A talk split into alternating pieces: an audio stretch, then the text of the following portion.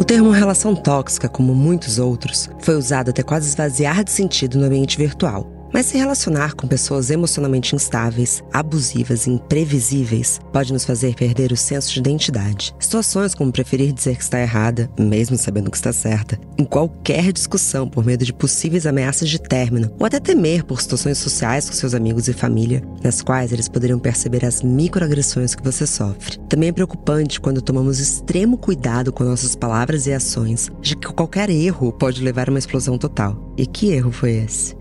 Nessas relações, os humores são sempre imprevisíveis. Você nunca sabe qual personalidade vai encontrar no dia. E teme que seja aquela que te faz sentir péssima sobre si mesma. Esse é um trecho do capítulo 4 do meu livro Aurora, O Despertar da Mulher Exausta, que conversa perfeitamente com a obra escrita pela minha convidada de hoje. Bom dia, óbvias! Eu sou Marcela Ceribelli e hoje converso com a psicanalista, doutora em psicologia clínica e autora do livro De Olhos Abertos, uma história não contada sobre relacionamento abusivo, Manuela Xavier. Estamos em busca da resposta para a pergunta: o que vem depois de uma relação tóxica?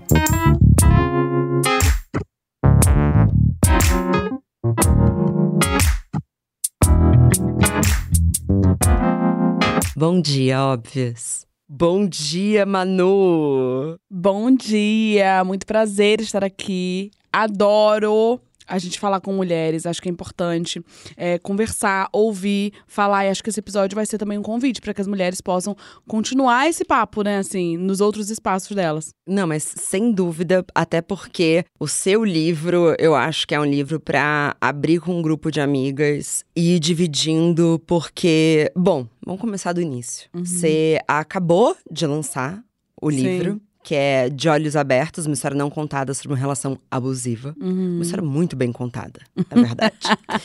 e o livro chegou até mim e eu fiquei muito apaixonada pela, pela maneira como você conta. Fiquei muito chocada com as coisas que você viveu. Mas se for para começar do início, eu fiquei mais chocada com a relação prévia da relação abusiva. Uhum. E já, me, já chego no meu primeiro ponto, que é Quais foram as circunstâncias e quais são as circunstâncias que você acredita que fazem mulheres acabarem entrando em ciladas a ponto de não enxergar que são em relações uhum, abusivas? Uhum. Até porque logo no seu primeiro parágrafo você fala: Eu só percebi depois que acabou. Uhum. Me conta um pouco. Foi muito importante eu ter citado a relação anterior, porque foi uma relação saudável, né, assim, e acabou traumática. Aí, gente, leiam aí o livro. Porque eu acho que o que faz com que as mulheres entrem numa relação abusiva? A vulnerabilidade. A vulnerabilidade é da mulher? É um problema seu? Não é um problema seu individual. E é o que eu falo muito no livro, assim. A vulnerabilidade feminina é um projeto social, é um projeto coletivo.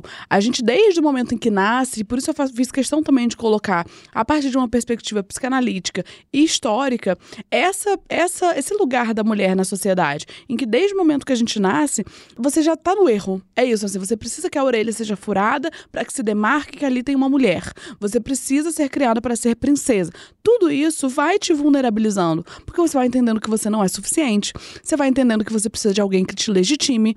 Então, assim, a gente já nasce pronta para os abusos. É como se fosse isso. Para servir e aturar. Isso. Calada, sorrindo e acenando. Existe esse, esse, essa perspectiva social histórica que é para todas não há uma mulher que não seja socializada dessa forma, porque isso é o patriarcado, isso é a sociedade. E aí, no meu caso, embora eu tenha feito movimentos, né, assim, de ter me constituído de uma forma independente, de uma forma muito autônoma, é isso, né? Eu falo isso no livro, assim, quando eu entrei na, na minha relação abusiva, era eu que sustentava a casa, eu tava no doutorado, eu ganhava dinheiro, eu, eu, eu falava sobre feminismo na internet. E isso é genial, porque você fala, eu não podia acreditar que aquilo fosse uma relação uhum. abusiva, porque você tinha um estereótipo na sua cabeça de quem eram as mulheres Isso. que estavam. Que estereótipo era esse? E o estereótipo de quem eram os homens. Porque isso que me ensinou muito.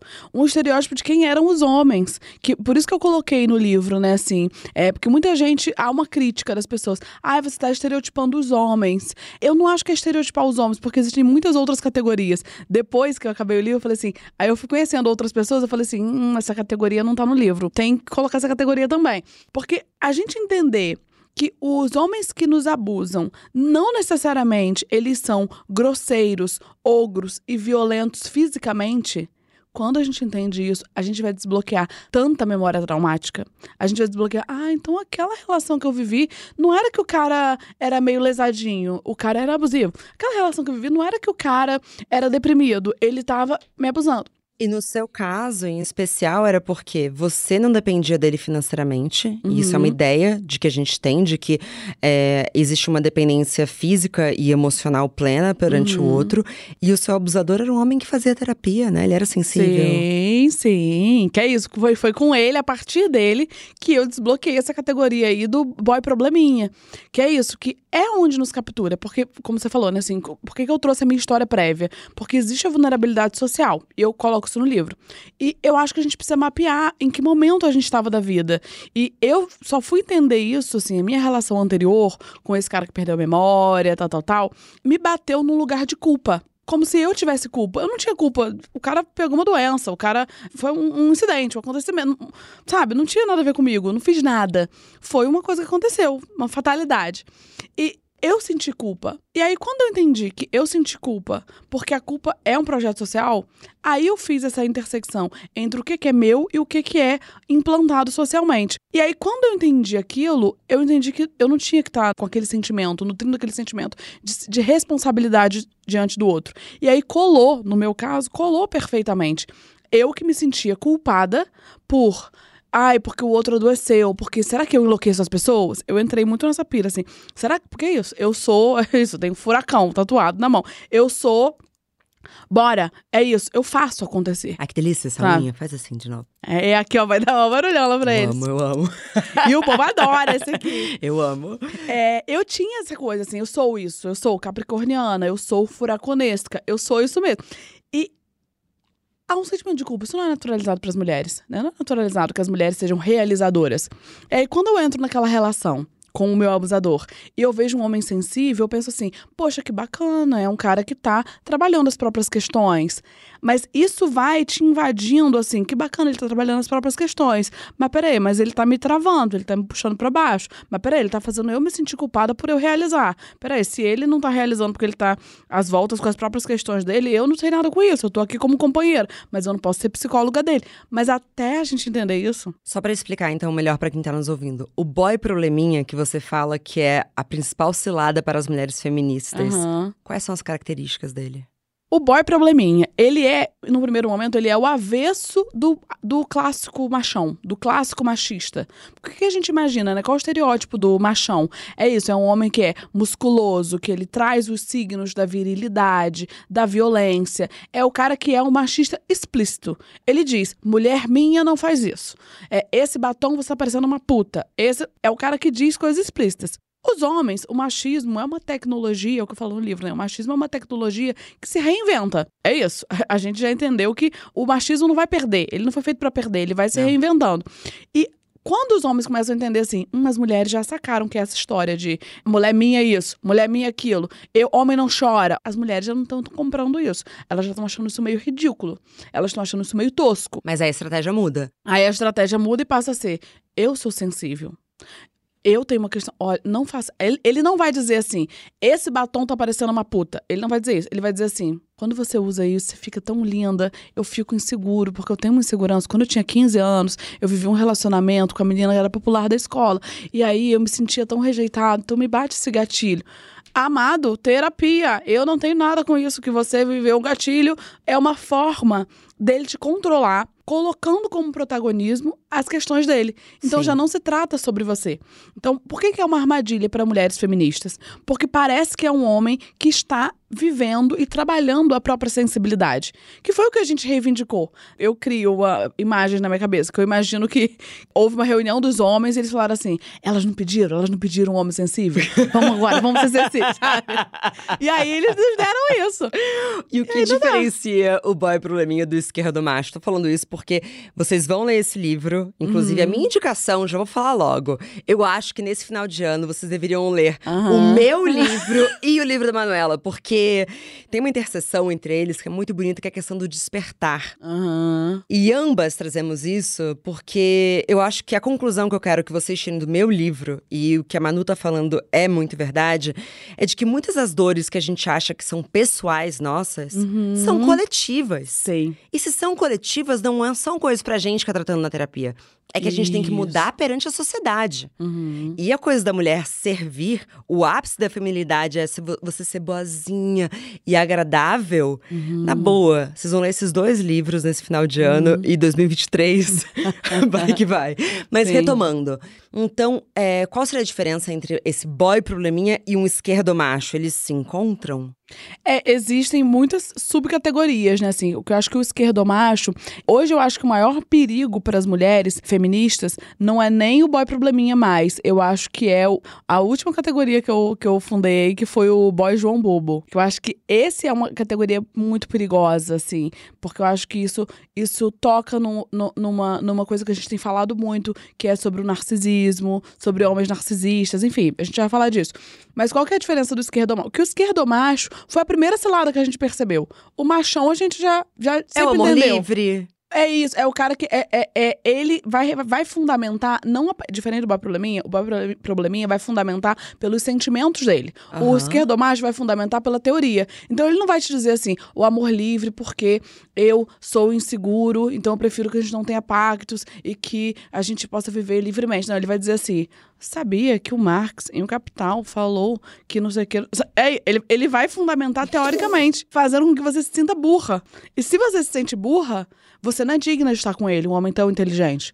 Ele fundamenta tal como o machista clássico. É que o machista clássico, ele não tem argumento nenhum. Ele é, mulher minha não faz isso. O esquerdomacho. A mulher não é uma propriedade do homem. Assim como eu não sou uma propriedade. O amor não pode ser um amor romântico. Aí você vai vendo assim, ah, então por isso que ele não. Por isso que ele não é gentil comigo. Porque será que eu tô vinculado ao amor romântico? Será que eu ainda não li o suficiente? O boy probleminha vai dizer, é que eu não consigo, porque eu tenho uma trava. Por isso que eu não consigo ser fiel, porque eu tenho uma trava, um trauma, do não sei o quê. não sei- É a mesma coisa. Todos eles vão fazer a mesma merda com justificativas diferentes. Nossa, Berta Salles, se você estiver ouvindo isso, minha amiga.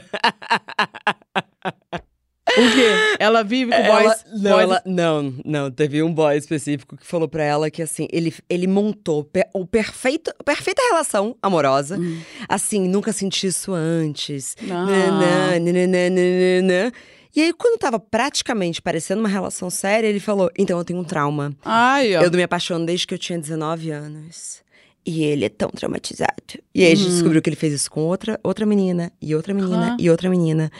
E até uma dúvida que eu tenho um pouco com você, porque quando você falou, por exemplo, sobre um cara que quer se botar mais inteligente que você, eu tive um relacionamento que o cara adorava me colocar como.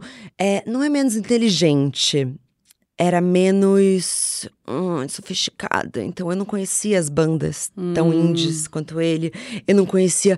Mas eu não acho que foi uma relação abusiva como um todo. Sim. Mas você acha que mesmo em relações que a gente pode categorizar como saudáveis, existem momentos? Eu já falei muito isso é, lá no meu Instagram, né? Assim, que toda relação heterossexual, heteronormativa, é abusiva em alguma dimensão. Depois eu parei de falar isso, porque eu acho que a gente coloca muita coisa sob o guarda-chuva do abusivo e isso cria o trauma. Tanto que você Na mulher. diferencia no livro também. O que, que é Tóxico, tóxico? Por favor, entra É. nisso também, amiga. Porque eu acho que isso é muito importante. Que por muito tempo eu levantei essa narrativa, assim. Porque é isso. A real é: se existe, se estamos sob um terreno, um território de gênero em que existe o homem e existe a mulher, e as subjetividades, os lugares sociais são construídos de uma forma hierárquica em que o homem é melhor que a mulher em tudo. Né? Porque Sim. socialmente é isso que a gente entende, que a mulher é o sexo frágil, é o segundo sexo, a mulher é dependente do homem. Se a gente entende isso, é claro que na hora que essa relação se der, não vai dar bom. É claro que a hora que essa relação se der, os dois, por mais que se amem, por mais que sejam pessoas muito bacanas, estarão em lugares sociais diferentes. E isso vai transparecer nas relações. Mas quando a gente chama isso de abusivo, eu acho que a gente é injusto com situações e, momentos abusivos em que há agressão, violência psicológica, enfim. Então, eu coloquei a coisa do tóxico porque eu acho que o tóxico é aquele onde você tem a percepção de que aquilo tá estranho e você consegue subjetivamente, psiquicamente, é, relacionalmente construir estratégias. Tipo isso que você falou, né? Assim, desse boy que você se relacionava. Era uma coisa que você sentia isso. Ou seja, isso não desmonta a sua constituição subjetiva. Você não fica se sentindo uma burra completa. Isso não introjeta em você. O Sim. olhar dele não introjeta em você. Te balança. Sabe assim, Alcione, me balança, mas não me destrói. É, eu lembro de uma ocasião específica que eu mandei ele tomar no cu dele. Isso. E aí, isso também é uma, uma grande armadilha. Chique, porque aí né? parece assim. É, aí, Eu podia ter falado algo um pouco mais de psicanálise, mas eu só mandei ele tomar no cu. O que é necessário, né? É, Eu acho que é necessário. Sim. Porque esvazia, né? Esvazia, assim, a coisa do.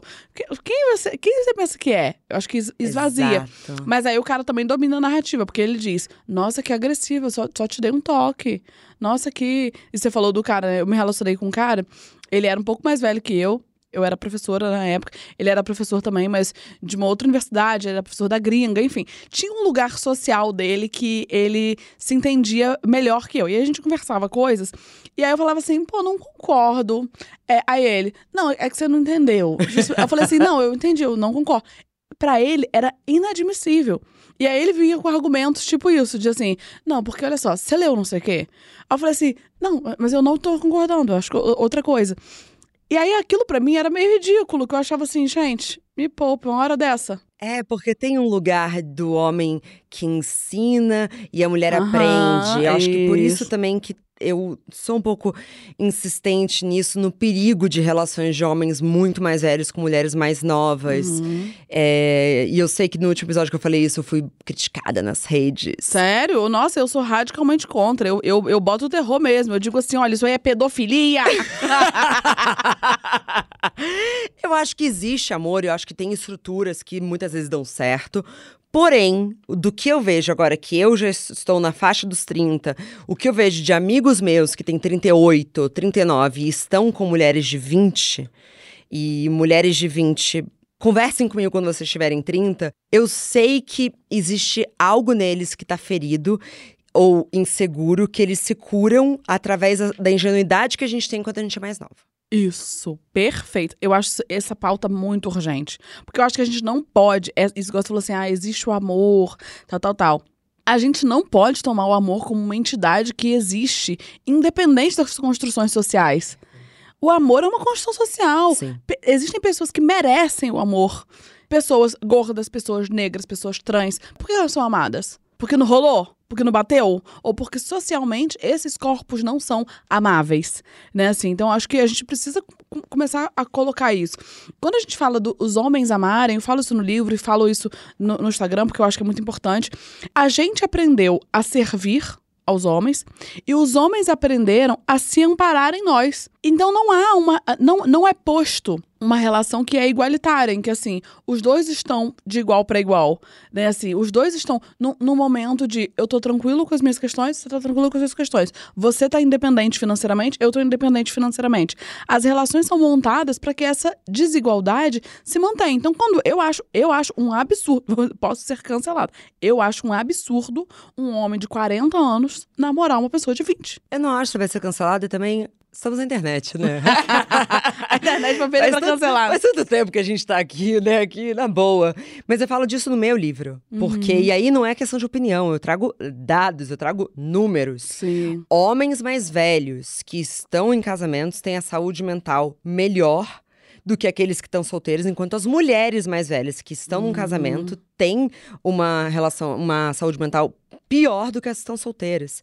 E eu trago isso, eu converso com mulheres mais velhas com mais de 50 anos e todas elas falam: "Eu, a essa altura da minha vida, cuidar de homem, já botei meus filhos pro mundo". Uhum, Então, é, eu entendo o que você está falando, é perfeito, porque o amor também é construção. E a maneira, Sim. quem você escolhe, quem você vai amar, tem muito pouco dessa magia que nos venderam. Aham. Eu acho que. E existe um puta de um job, que é. Me leva à minha próxima pergunta, que é: você acha possível, e perdão se for uma pergunta ingênua, desintoxicar uma relação? Hum, É uma pergunta super difícil. eu recebo uma vertente dessa pergunta muito na internet, que é assim, que é, acho que até é, no começo do capítulo que eu falo assim, eles não mudam. É. E que aí até me sugeriram assim, será que não devem botar outra coisa? Eu falei assim, não, eles não mudam. Eu quero dizer isso. Eu, que, eu quero que a gente tenha isso fixo, porque assim, é, é isso. O homem agrediu uma mulher, ele não vai agredir a segunda. Por que ele não agrediria? A primeira pergunta é, por que um homem não agrediria uma mulher? Dependendo se ele já agrediu ou não. Por que não? A gente vê isso na pornografia o tempo inteiro, a gente vê isso na televisão, a gente vê isso na esquina. Isso é dado, isso é posto. Por que, que ele não faria se ele pode fazer? Importante, não é só agressão física que a gente tá falando aqui, né? To- todas as violências, né? O meu livro vem muito nesse lugar, assim. A gente precisa falar sobre violência psicológica. Porque falar sobre feminicídio, que é isso? Chegou um momento que eu não aguentava mais as pessoas falarem de feminicídio. Eu vi aquilo e, e trabalhando com mulheres, né? Hoje eu tenho uma clínica, eu sou psicanalista, eu atendo, minha clínica é majoritariamente feminina.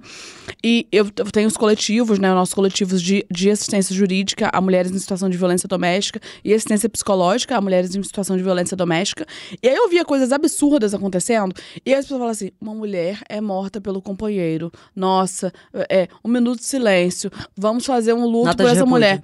Gente, a mulher morreu, querida. E, é nesse momento que a gente vai falar sobre ela, em que a gente já não pode mais resgatá-la, porque a- a- a- o feminicídio ele não começa com o homem dar um tiro em alguém. Ele não começa nesse momento. Ele começou muito antes. Então a violência psicológica ela vem desse lugar. E essa pergunta do desintoxicar é muito que as mulheres buscam, né, assim. Mas ele, ele agora tá na igreja, ele tá ótimo. Ele agora ele tá fazendo terapia, agora ele vai se tratar. Como que eu, psicanalista, respondo essa pergunta? É possível. Tudo é possível. Tudo posso naquele que me fortalece. é possível. O cara ir se tratar, fazer uma terapia, o cara estudar, o cara entrar em grupos de masculinidade e, e trabalhar as questões. É possível. Eu, como Manuela, figura pública, comunicadora, amiga, não acredite. Deixa que ele tente a vida lá. Não fique, não fique esperando que ele mude. Você vai arriscar. Enquanto psicanalista, eu vou dizer que é possível a pessoa trabalhar. Enquanto Manuela, eu diria, olha, boa sorte pra ele. Vá, porque e as feridas que ficam, porque assim, é possível que esse homem seja transformado em Cristo. Ele foi transformado em Cristo. Mas e as feridas que ficaram pra você? Como é possível ficar numa relação com alguém que já te machucou tanto? É, porque eu fico pensando que, no seu caso, a maneira como foi se desenhando é a maneira mais estratégica e inteligente do patriarcado. Que é, não é que ele te controlava, ele te Uhum. ensinou que você se controlasse. Isso. Então é maravilhoso, porque quando a gente se autocontrola, quando a gente percebe, não, acho que não é legal quando eu falo muito alto, Uhum. não, acho que é perigoso nesse ambiente, vai que alguém dá em cima de mim. Isso. É, isso não sai, né? Porque se o outro mudar, ele já colocou uma raiz em você, já plantou algo em você. E aí, o que você vai fazer com isso? Uhum. Isso é muito que eu falo, assim. A gente fala, do mesmo modo que me bateu muito essa questão de, porra, vamos parar de falar de feminicídio como a, a pauta. Violência contra a mulher é feminicídio. Não. A violência contra a mulher começa, começa muito antes. Enquanto a gente fala de feminicídio, feminicídio, feminicídio, a gente, primeiro, a gente não faz nada pelas mulheres. E a gente tá deixando escapar muitas mulheres que estão caminhando para o feminicídio. Quando eu, eu me dei conta da minha relação abusiva e eu, eu comecei a me dar conta das sequelas que ficaram pra mim, eu comecei a ficar com raiva de quem falava de relacionamento abusivo. Tipo assim, amiga, saia. Minha filha, quer uma notícia? Você vai sair e a relação abusiva continua. Porque ela não acaba quando termina. E quando eu comecei a me dar conta disso, eu falei assim: caraca, é muito sério. Quando eu tava escrevendo o livro, já tinha passado alguns anos da minha relação abusiva, porque a lei de violência psicológica, ela veio esse ano, ano é, esse ano, acho que veio em 21, a lei de violência psicológica. E assim, eu vivi violência psicológica. E quando eu escrevi, falei assim, nossa, não é que era. Eu sa- eu sabia que era abusivo. Mas não é que ele, era- ele era escroto. Não é que. Gente, era criminoso. Isso aqui é criminoso. Ele podia ser cadeia nele. Sabe assim? Se eu, eu podia falar assim, Sim. cadeia nele. Isso é crime. Então, quando a, a gente vai, isso depois, de anos depois, eu me dei conta, é criminoso. Porque é isso, a lei também trouxe essa notícia. Então, acho que é pensar as sequelas que ficam depois, né, assim, muito tempo depois da minha relação, eu tava já namorando o meu companheiro atual. E te, tem a cena do, do, do livro que eu conto da coisa do carro, que pra mim é uma, é uma coisa muito traumática, porque acontecia sempre. Que é isso, ele dizia que o carro era dele, embora eu pagasse as contas do carro. Ele não deixava eu aumentar volume, eu diminuir volume, eu mudar música. Ele não deixava eu fazer operações sobre o carro. E eu depois, na relação com o meu companheiro, a gente ia viajar, tal, ele tava dirigindo, eu ia pra mexer alguma coisa no, tipo, passar a música ou mudar o volume. E eu, eu ficava travada, eu ficava assim, não, não vou, vai que ele vai reclamar. Aí se ele reclamar, e se ele achar que eu sou chata porque eu tô mudando a música, porque eu não gosto daquela música. Aí eu tinha que fazer um trabalho de assim, ele não é o podre, ele é outro. Peraí, outro, atualizei, estou em outro lugar, é outra relação. Mas aquilo tava em mim. Então, assim, é bem o que você falou. Eu não precisava do abusador ali dizendo: tira a mão do carro, tira a mão do, do volume, não escolha sua música, suas músicas são ruins. Ele não, eu não precisava dele ali. Sim. Ele já tinha se implantado em mim. E desimplantar isso é um babado. Eu queria saber como que você desimplantou, mas eu também queria entender assim. Eu amo o conceito da Taylor Swift de que você não precisa perdoar ninguém para seguir em frente. Uhum. Você só precisa seguir em frente. Sim. Mas eu acredito que existe uma importância muito grande da gente se perdoar. Isso. Que é a questão de não ficar uma vez que você reconhece o trauma, se torturando, pensando como que eu pude deixar isso acontecer? Uhum. Como que eu fui aquela pessoa? Como é que foi esse processo para você, Manu? Uhum. É, isso também é uma outra coisa que me interessa muito, que eu acho que é muito importante da gente falar, assim, que são as fases da separação, né? Assim, as fases de você sair de uma relação. Porque como o que a gente ouve é só assim, denuncie, ligue 180, saia dessa relação. Aí quando você saiu da relação, pronto, agora você vai tá feliz. Você resolveu o problema. E aí quando você começa a ver assim, pera, porque quando eu saí da minha relação, eu vivi muitas tretas nessa relação, assim, muito sofrimento, de Sim. me sentir mesmo, assim, uma merda, de me sentir que eu era um lixo, de me sentir que realmente é, eu não era desejável, eu não era interessante, eu era chata, eu era. É, é, até hoje, essa palavra chata, assim, isso, isso ainda mexe comigo, assim, porque é isso, chata, a gente fala assim, nossa, é igual a gente tava falando aqui antes, no off. Ah, porque eu sou chata, né? Eu falei assim, ah, frescura, você viu? Eu, até, eu te corrigi, Aham. Tipo assim, frescura. Porque o chata, pra É mim, é uma verdade. palavra que, tipo assim, que é muito ele na minha cabeça, sabe assim? Olha que Porque tu- loucura. Você vê, uma, e uma palavra que é uma palavra normal, né? Chata, pensa assim, ah, eu sou meio chata. Mas pra mim, o chato, até hoje, quando alguém fala assim, nossa, mas você é chata, hein, Manoel? Do- normal, a pessoa não tá ofendendo nada. Aham. Pra mim, assim, hum, sabe? É, ah, só um acende. segundo, porque eu falei isso antes da gente começar a gravar. Antes, é. Só pra explicar, é porque a gente tava se perguntando se a gente iria pro Big Brother, cada uma de nós. E eu falei que eu não iria porque eu sou chata. Aham. E aí eu expliquei que eu sou chata porque eu ficaria limpando o banheiro o tempo todo, que eu tenho horror àquele banheiro sujo. E ela falou, chata não, fresca. Fresca, é. Pronto. Só E- pra, só pra os ouvintes estarem dentro da, da conversa. Mas você vê que é isso. A coisa do- de eu ter corrigido foi isso, porque assim, pra mim o chata é uma palavra muito forte. E assim, já passou anos. Por que, que eu tô indo às voltas com o chata? É muito É porque louco, fica. porque a gente vive tanta coisa que enquanto eu tava lendo o livro, eu lembrei de situações que eu falei, por que, que eu fui constrangida? O cara, ele não pode, ele não, ele não sustenta. A mulher está passando cartão, ele não sustenta. Sim. A mulher está com o carro dela, ele não sustenta. Porque ele se sente diminuído. Ele se sente inferior. É tipo, por que, que a gente finge orgasmo, né? Isso, que é isso, que é pro cara não saber que ele fode mal, né? Tipo assim, ai, que não, não vou pode ferir a ele. É. Uhum. Mas aí, mesmo o cara que você finge orgasmo pra não ferir o ego dele, é o cara que fala, você fica um pouco estranha de batom. Isso. Uhum. Bom, você fala, num, acho que no capítulo 3, que se o mundo fosse operado por mulheres, a masculinidade seria uma doença ou um crime, Uhum. porque ela mata. Pode exemplificar? Eu sei que você não quer falar sobre É. feminicídio, mas eu acho que você traz outros Sim. pontos para além disso. Sim, é porque a- essa coisa da masculinidade, ela adoece. E ela adoece, eu quis, eu quis trazer isso no livro também, assim, o livro também é para homens, homens que nos ouvem, também é para os homens. Três, os três homens. Mas, menina, você sabe que eu fiquei surpresa, assim, porque pode ser três homens que ouvem é, enquanto o CPF deles ali, mas eles ouvem por tabela. No lançamento do meu livro, a gente ficou chocada, assim, porque tinham muitos homens que eram companheiros da seguidora que foi lá, que era é, homens gays que Eu- se encontram Eu com brinco isso. também, mas é, inclusive foi o, o pais de meninas que escutam Bon Jovi na minha sessão É. de autógrafo também. Eu achei o máximo. Homens mais velhos, Sim. assim. Isso é legal, porque eu acho que assim, são pessoas que não me seguiriam, não ouviriam, não- talvez não ouviriam você também, no CPF deles, assim, no login da conta deles. Mas eles estão ali porque toca. Toca. Aham. Quando eu falo que a masculinidade é uma doença, é porque ela adoece, né? Assim, é claro que quando eu digo isso, não tô desresponsabilizando a agência do homem, que é abusivo. Mas é uma coisa social que atinge homens, que mata homens e mulheres. Porque eu falo no livro, né, os homens também estão morrendo. Os homens estão morrendo quando eles são ensinados a serem invencíveis, imbatíveis, eh, a serem superpoderosos. É isso, são eles que morrem nos acidentes de carro. Sim. São eles que estão aí no ranking do, do alcoolismo. Porque eles, eles são ensinados a não ter limites e que tá tudo bem. E é preciso ter limite. E mata as mulheres também, porque a masculinidade é um sistema de dominação. Então o objetivo é esse, assim, é dominar. Não é conviver. E aí, a gente precisa entender isso. Porque, assim, quando eu falo de se o mundo fosse operado por mulheres, é porque alguém precisa dar esse nome.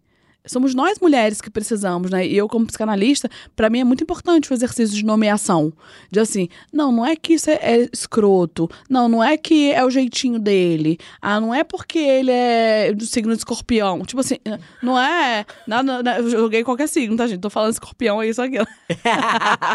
Quando a gente nomeia, assim, ah, isso é abusivo, isso é violência psicológica, isso é gaslighting, isso é. Qu- Quando a gente nomeia, a gente entende que não se trata sobre nós. E aí a gente consegue tomar uma distância que é terapêutica, que Sim. nos protege, que nos preserva. Porque assim, se uma coisa acontece comigo, e ela também acontece com você, e ela acontece com a outra, será que somos todas loucas? Sim. Será que foi uma grande coincidência e nós fomos as escolhidas para sermos arrebatadas? Ou será que isso é uma coisa social? Então, acho que pensar a masculinidade como, como uma coisa que adoece, que adoece a todos, adoece ao próprio homem, a- embora eles se privilegiem disso, mas adoece os homens, adoece as mulheres, adoece a sociedade, adoece a natureza. A masculinidade também coloniza territórios. Uhum. O corpo, né? A Silvia Federici fala isso, que o corpo é o último território a ser colonizado. Mas a masculinidade também coloniza a natureza quando se utiliza dos recursos. É isso. Capitalismo, tudo isso vai entrando no mesmo bolo da masculinidade. E eu acho importante a gente falar, porque você fala sobre isso no livro, que mulheres também podem Uhum. assumir papéis de abuso. Como que isso se diferencia é, em relações não heterossexuais? Então, é muitas coisas. Eu- Eu também adoro isso, assim. Porque eu acho que é importante que a gente nomeie, mas é importante que a gente não personifique.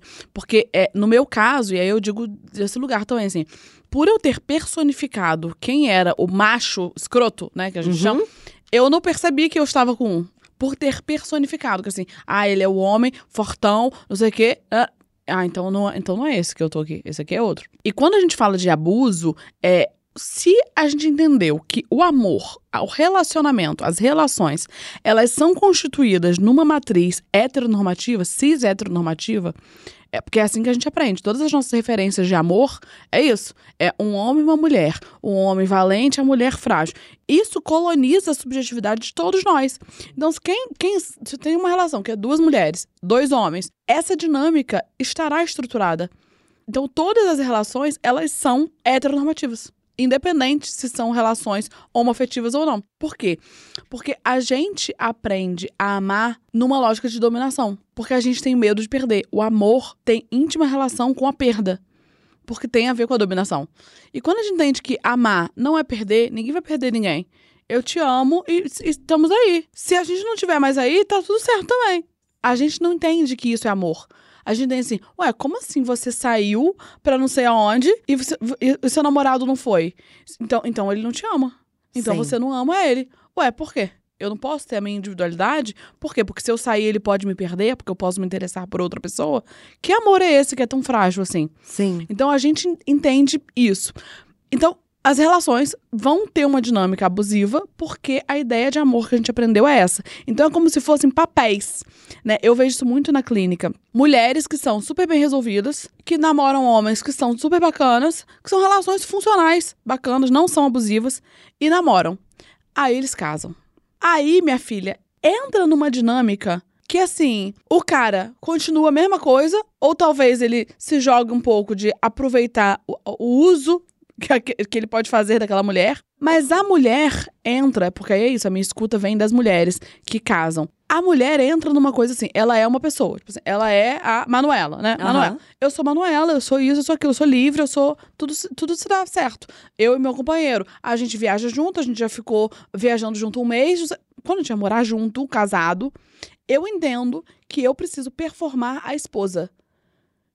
Não é uma demanda de ninguém. Não é uma demanda. Não é que o cara falou assim, ah, eu gosto tanto quando você faz um almocinho fresquinho. Não é que o homem falou nada. Mas é uma demanda a mulher social. entende. É uma demanda social que a gente fica entendendo que é um papel que a gente precisa cumprir. Sim. Mesmo que a gente não tenha cumprido durante, sei lá, se você namorou seis anos o cara, você nunca foi a esposinha que fez o arrozinho pra ele. Aham. Mas quando você casa, você precisa ser a esposinha que faz o arrozinho pra ele. E aí a mulher se percebe assim: não, porque eu tive que lavar a roupa, eu tive. Eu falei assim, ué, mas por quê? E aí a mulher começa a se questionar, assim, de por que, que ela tá performando aquele papel. Então acho que isso faz com que o abuso vá se implantando, né, assim, porque ele é subjetivo. Sabe que você contou essa história e eu lembrei de uma amiga minha que foi morar com o namorado. E, e para ver o quanto que a pressão, às vezes, é realmente externa. E aí ela foi, acho na terceira noite ou quarta noite, ela foi sair pra jantar com algumas amigas.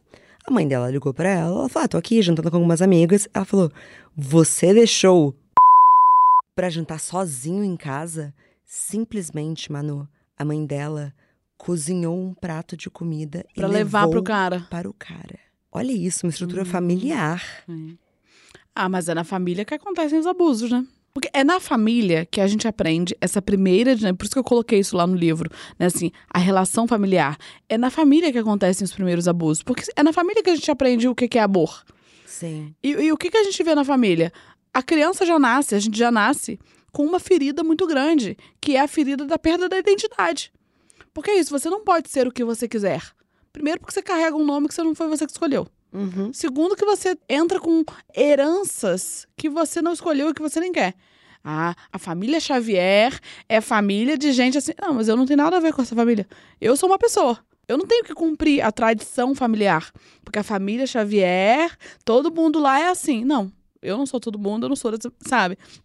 E na família, se você for dissidente, é isso, você vai ser deserdado, você não vai ter mais ninguém que te ame. Na, na família é onde a gente aprende a se camuflar, a se espremer pra caber na expectativa do que, que os nossos pais que- queriam pra nós. Então, assim, é óbvio que quando a gente for mais velho, a gente vai cair na história de que amar é se espremer pra caber, de que amar é atender a expectativa.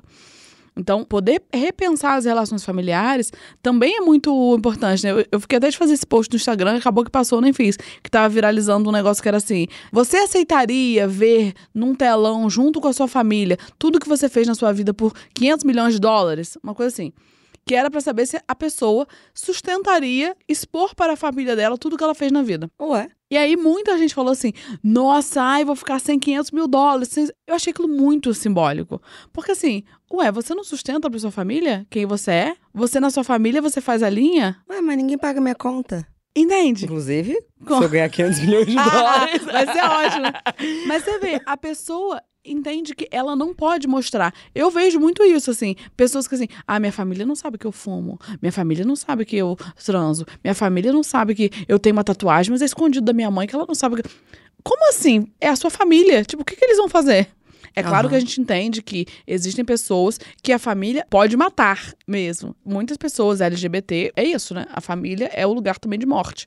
Mas a gente que entende que, pera, se a família é o lugar que é pra ser de amor e afeto, como que essa violência tá se dando? Como que eu tenho que esconder alguma coisa do que eu sou? Se eu escondo na família, eu vou esconder também na relação. É isso. Mulheres que compram, tipo, igual esse, esse exemplo que você deu do carro.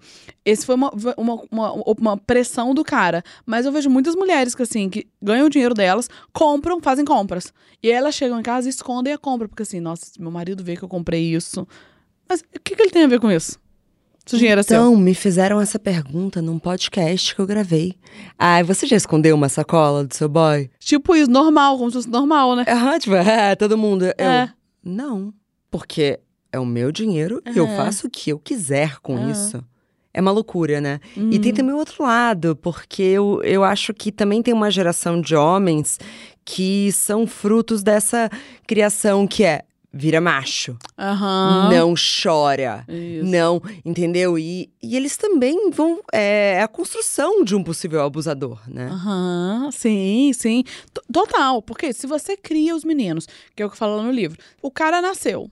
E aí você dá na mão dele um carrinho e dá na mão da menina uma boneca, você já está dizendo que eles, eles existem, a existência do homem e da mulher é para uma coisa diferente, uma finalidade diferente. Homens aprendem a dirigir, mulheres aprendem a cuidar. E é isso, nós não estamos falando de um carro, nós não estamos falando de uma criança. Homens aprendem, aprendem a dirigir a própria vida, a vida das mulheres, os corpos das mulheres, os países, as leis, as...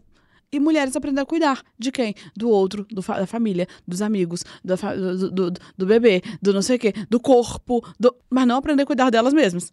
Né? Então, assim, é, como que isso é, é a construção de um abusador e de Sim. uma vítima? É isso. Fundamentalmente, sempre vai colocando que os homens podem tudo.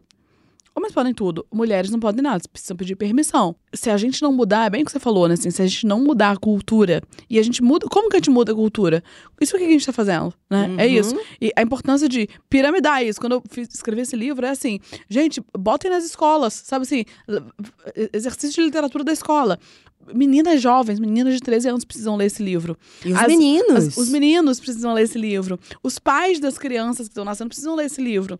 Para que seja veiculada uma outra construção social, uma outra subjetividade, né, assim, para que seja possível conviver mais harmonicamente e viver o amor também. Eu, eu, depois eu, de um tempo fiquei muito assim, cara, o amor é muito massa, sabe? O amor cura, o amor salva, o amor e eu, eu entrei muito nessa quando entendi assim: isso que estão vendendo pra gente como amor não é amor, não, mas eu quero viver o amor, bicho. Eu quero o amor, pera aí. E quando que você voltou a sentir que você merecia ser amada? Cara, isso não é uma coisa que é estática, tipo assim, ah, eu, isso ainda me bate, como assim, ah, mas eu também, né? Isso, isso ainda oscila. Isso não é uma coisa que é. Pronto, cheguei. Eu não cheguei, igual quando alguém, alguém falou, não lembro quem foi assim, ah, não sei o que, superar uma relação abusiva. Eu falei, não, mas não supera, não. Não vai superar, não. Quando que eu vou superar? Não, não vai superar, não. Se não supera, o que, que se faz com isso? Você vai atravessar. Olha, Você atravessa. Porque assim, é, é- superar é passei por cima disso, lesa, né? Assim, pensando, superei. Não, fica uma marca. Isso fica. Nunca na minha história eu vou esquecer que eu vivi isso. Nunca na minha história eu vou poder olhar pra cara dele se eu encontrar ele na rua e apenas não sentir. Igual você tava falando do perdão. É isso. Pra mim, eu não perdoo. Eu quero que ele se exploda. Sabe assim? Não Eu- precisa perdoar, não gente. tem. Chega. É, porque assim, não tem. Isso é resquício católico, né? É uma coisa de, de, de, de culpa, né? Como se assim, ah, eu tô sendo uma cuzona porque eu não perdoo ele. Não, eu quero que ele se exploda. Assim. Não guardo É. rancor, guardo nomes. É isso, é memória. E eu acho que é importante ter memória, porque a memória salva a gente também, né? Claro que A sim. memória salva. Claro que E, sim. e, e essa coisa do se perdoar, né? Que assim, quando eu saí da relação, isso, eu vivi, vi- vivi várias tretas, né? Assim, vários sofrimentos tal, de me sentir muito mal. Né? Quando eu saí, o sentimento foi de alívio. Foi assim. Acabou. Eu me sentia, tipo assim, eu me sentia a pessoa mais poderosa do mundo. Porque eu entendi assim, cara, se eu venci isso aqui. Porque assim, tem as coisas que tá no livro. Mas tem coisas muito mais que não, não é, não é possível ser ditas. E assim, que eu sei que eu vivi. E quem viveu comigo sabe o que eu vivi. E assim, quando eu vi, saí daquilo, eu falei assim: caraca, eu sou gostosa pra caralho. Se eu vivi isso aqui, se eu sair disso aqui, minha irmã, eu, ninguém me segura. E aí, isso me ajudou a fazer coisas com esse sentimento de potência. Mas depois aquilo foi decantando. Foi decantando, assim. Eita, teve isso, hein? Eita, é mesmo. Eu, como se eu fosse desbloqueando memórias e aquilo foi mexendo comigo de uma forma que foram vários sentimentos. O último sentimento foi eu ter pena de mim. Uhum. E esse sentimento foi, tipo assim, a pior fase do pós-separação, assim. Que foi assim, que merda, que merda. Tipo assim, uma vontade de ir lá e me tirar dali. Tipo assim, eu, de eu ter me visto pequena, de eu me ver assim, cara, eu tava desse tamaninho, bicho. Uhum. E aquele sentimento foi horrível. Ali, isso me, me batia, já assim, mas será, por que, eu, por que, eu fiquei? Porque, mas o, o, o sentimento de me sentir tão pequena era tão maior que não deu muito lugar pra isso. Mas isso, Chevy, isso vem muito das pessoas. Isso vem Sim. muito das pessoas assim, mas como você não percebeu? Mas como você não viu? Mas você é tão inteligente, você não percebeu? Isso vinha mais das pessoas do que de mim mesma. Não Só- seja essa pessoa. Né? Gente, por favor, Por não favor. seja. Não seja. Você é tão melhor que isso. Ah, ah Ah, é? É porque assim, como que eu. Ah, eu percebi e fiquei ali porque tava gostoso. Né? O que, a pessoa espera de resposta? Exato, exato. Ah, obrigada. Agora, agora que você falou. É. Agora que você falou, eu vejo que eu não percebi. Eu não tinha percebido que eu não tinha percebido. Obrigada. Não, não. Mas o que que. Tá bom, não seja essa pessoa. Mas o que as pessoas te disseram que foi útil pra você naquele Nada. momento? Na- não adiantava. Não adianta, porque assim. O que aconteceu? Enquanto eu estava naquela relação, as pessoas não gostavam dele. Né? Aham. Porque é isso, ele era antipático, ele era é, é, mal-humorado, ele não era agradável, ele. É, As pessoas não gostavam. E ele odiava seus amigos. Ele odiava meus amigos, claro, seus amigos são chatos, vocês só falam ass- assunto chato. Isso tá em Vocês- Aurora, hein, gente? É. Primeiro, uma das primeiras bandeiras vermelhas é não gosto de seus amigos. Sim, sim. Que é isso, o cara quer te isolar, né? Nada te como isolar. uma mulher que não tem com quem conversar. Sim. Que aí você vai alimentando as piras na sua cabeça, né? Sozinha. Só que meus amigos permaneciam ali comigo, com al- algumas distâncias, né? Assim, porque estar com ele era realmente muito pesado. Eu não sou a pessoa mais sociável do mundo também, tudo é muito da minha casa, tipo assim, eu, a minha vida normal. E como eu estava morando com ele, aquilo ali era eh, se tornava mais agradável ainda. E depois que eu saí, houve muito isso. A coisa que eu mais ouvi foi: Ah, todo mundo sabia, né? Todo mundo percebia que ele era isso. Ah, você- é mesmo, mas eu, pra mim, eu que era cuzona. Assim, não, não houve, não houve, né? é, eu digo com muita não houve ninguém que colocou pra mim assim, eu imagino que você esteja passando. Eu, não teve, E fez falta. não teve. Eu tive que desbravar sozinha, assim, tipo, o que que tinha acontecido. Aí foi a minha analista que fez esse movimento, porque eu acho que era novo para as pessoas também me ver nessa situação. Sim. Sabe, assim, e eu acho que faltava vocabulário. E isso vem muito do desejo desse livro também, que assim, as pessoas não sabem o que falar. Essa é a pergunta que eu mais recebo. Como que eu faço pra ajudar minha amiga que tá num relacionamento abusivo? Porque eu já falei pra ela mil vezes que ela tá. Eu falei assim, me falou errado, você tá falando errado. Pra você tirar a sua amiga do relacionamento, da relação abusiva, você não tem que dizer, amiga, você tá na relação abusiva. Você tem que dizer o quê? Você precisa permanecer com ela. Você precisa é, trabalhar a autoestima da sua amiga. Você precisa aturar o homem podre da sua amiga. Você precisa. Porque é, qu- qual que é a estratégia? A pessoa acha que se trata de conhecimento, não se trata de conhecimento. Não se trata de assim, olha, seu marido é abusivo, então você precisa sair dessa relação. Porque isso, quando você faz isso, gente, você que está nos ouvindo, por mais boa vontade que você tenha na hora de dizer assim, amiga, você está numa relação abusiva e você é uma mulher tão incrível, você não sei o quê. O efeito que isso tem pra mulher que vive é assim: eu sou tão merda que eu tô ouvindo da minha amiga que eu tô na relação abusiva e eu não consigo sair. Então o efeito que tem não é de força, é de enfraquecimento.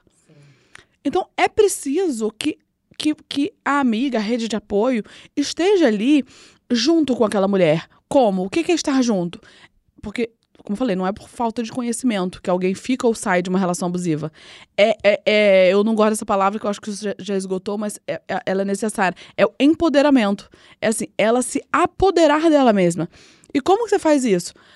Amiga, você é muito talentosa. Nossa, que foda esse trabalho que você fez. Nossa, isso é muito bom. Gente, eu acredito que eu mostrei lá no meu trabalho, todo mundo ficou passado. Muito bom isso que você faz, amiga. Que tal você fazer uma exposição não sei aonde?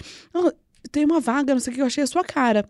Nossa, que linda que você tá. Compareça. Porque essa mulher sabe que quando ela, sei lá, faz um jantar na casa dela, ela faz o aniversário do filho dela, que as pessoas não querem ir porque as pessoas não gostam do marido dela. Vá. Vá, esteja lá, ature o marido dela. Porque você não tá aturando ele, você tá, você tá suportando ela, né? No sentido de prestar suporte. Você tá prestando suporte a ela. Isso é um trabalho. Uma amiga minha, recentemente, enfim, ela tá num- numa situação. Não é, não chega a ser uma relação de abuso. Até porque, enfim, é uma situação complicada. E ela falou: Eu tô com vergonha de te falar que eu vou Uhum. sair com esse cara hoje. Aí eu falei: Nunca tenha vergonha de me falar. Uhum. Porque saiba que se isso aqui é o Titanic, eu tô sempre com o bote. E tem É. sempre espaço pra você, entendeu? Uhum. Eu tô dirigindo o bote, a hora que você quiser, eu tô aqui. Então eu acho que é um pouco isso, é se Sim. fazer assim. Porque quando ela fica com vergonha de te falar, porque é constrangedor, Sim, sim. né? Eu imagino que seja constrangedor. Então, Hum. se fazer presente. Achei muito bonito isso que você Sim. falou, Manu. E isso é muito importante, assim. E colocar, porque assim, muitas das, muitas das, das piras que a gente tem, muitos desses constrangimentos que a gente tem, não é porque ninguém falou nada pra você, mas porque é porque alguém falou do outro pra você. Tipo assim, tá? Essas duas amigas. Aí aparece lá na novela, no filme, ou elas estão falando da vizinha. Nossa, mas também ela sem vergonha, né? O cara bate nela e ela continua. Não, sem noção, né? também tá pedindo, né? Quando você falou aquilo pra sua amiga, você tá, você tá falando aquilo sobre uma outra mulher. A sua amiga entende assim, eita, ela acha então que eu sou sem vergonha também, porque se eu falar para ela que ele me bateu ontem e eu tô aqui com ele hoje, ela vai dizer que eu sou sem vergonha. Então eu não posso dizer. Então, assim, vamos tomar cuidado com o que, que a gente com como a gente fala das outras mulheres, como que a gente fala das outras situações. Porque isso é a mesma coisa da coisa corporal, né? Assim, ninguém chega e fala assim, ah, nossa, você engordou, nossa, você tá gorda, você tá velha, você tá feia. Ninguém fala isso. As pessoas até falam, mas as amigas Aham. não falam, falam assim, nossa, amiga, olha como eu tô gorda. Aí você vê uma mulher. Que tem, sei lá, 58 quilos. ela tá dizendo que ela tá gorda. Você pensa assim, gente, ela, tá- ela acha que é de mim, então. Uhum. Se uma mulher fala assim, nossa, amiga, olha como eu tô velha, eu preciso botar um botox, e ela tem 25 anos e eu tenho 40, ela acha que é de mim, então. Então, a forma como a gente fala da gente mesmo, como a gente fala do outro, interfere de uma forma muito radical nas relações. Manu, eu vou encerrar apenas por uma questão de obrigação. De obrigação. Não sei nem. Passou muito rápido. Não sei se não renderam dois episódios. Faz eu- dois, faz segundo. Talvez, porque assim.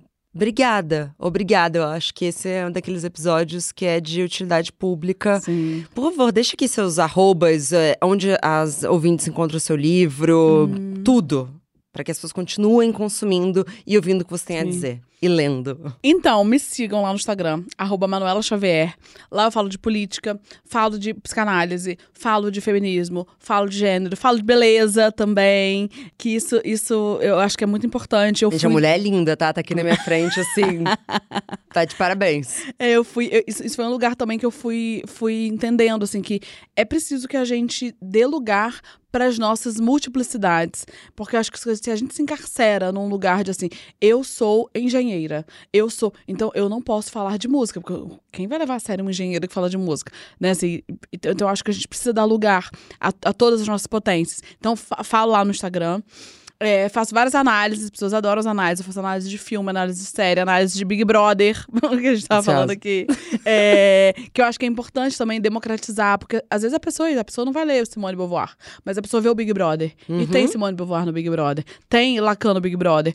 E eu acho que a gente precisa democratizar o conhecimento. Não tô no Instagram. Tem o meu canal do YouTube, que teve, saiu uma primeira temporada do podcast, que chama Isso Não É um Podcast, em que a gente falou muito sobre autenticidade, a gente falou sobre relacionamento. Então, tem lá. Tem o meu livro, De Olhos Abertos, que você falou da coisa do despertar. Porque eu acho que é esse efeito, assim. E não à toa, eu tenho tantos olhos tatuados. É, vou agora tatuar mais um. vou sair daqui e vou tatuar de novo. aham. Eu tenho um também. É, é isso, é importante, né? É assim, importante. enxergar, sabe? É importante esse acordar mesmo, assim, de, agora eu entendi, agora faz sentido. Então tem meu livro, comprem, deem de presente pras amigas. É um ótimo presente de Natal, sabe? No lançamento do meu livro, muita gente comprou assim cinco livros. E aí eu fui, fui autografando assim. Eu autografei assim um textão pra todo mundo. E aí era isso, assim, ó, esse livro pra- minha amiga, que ela tá vivendo assim assim assim. Escreve aí pra ela. Aí eu não escrevia, "Am- amiga, você tá vivendo não sei o quê. Não. Eu falava assim, como que ela é? O que, que ela gosta? O que, que não sei o quê? Aí eu escrevia pra pessoa, assim, uma coisa pra potencializar aquele negócio dela ali. Tipo assim, olha, tô sabendo que você faz maquiagens belíssimas. Quero ver, quero um dia ser, ser tela pra sua make. Pronto, aí entregar pra pessoa. Então, é, eu acho que isso vai devolvendo essa autoestima. Então, você que é uma amiga que tá ouvindo a gente, compra o livro pra você. Compre pra sua amiga, pra sua mãe. Acho que é importante que a gente faça essa revolução também dentro de casa. E tem todos os, os meus coletivos, né? Assim, os coletivos. Se você é uma mulher que vive uma situação de violência doméstica, procure Nós Seguras, que é um coletivo de advogadas. Esse é um trabalho muito legal. Que ali elas prestam assistência, dizem como que você pode denunciar, quais provas você precisa colher, quais são as orientações jurídicas. Isso tudo é gratuitamente, elas fazem isso gratuitamente. E se você procura uma psicóloga, psicanalista, feminista, e você é uma mulher que está em situação de violência doméstica, procure o Escuta Ética, que é também esse coletivo que presta atendimento voluntário, gratuito. Aí tem também o social, que é para quem pode pagar pouco, tá lá, é possível também para democratizar as coisas. E tem as minhas leituras dirigidas, tem leitura dirigida do Mulheres Correm com os Lobos, leitura dirigida do Segundo Sexo, do, do, do Mulheres Raça e Classe, do Mito da Beleza, do Complexo Cinderela, do tem um monte de leitura dirigida lá. Maravilhosa. E é isso. É tipo ET Bilu. É? Faça um conhecimento. Como? É, tenha um conhecimento, sei lá. Conhecimento salva, né? Obrigada, Manu.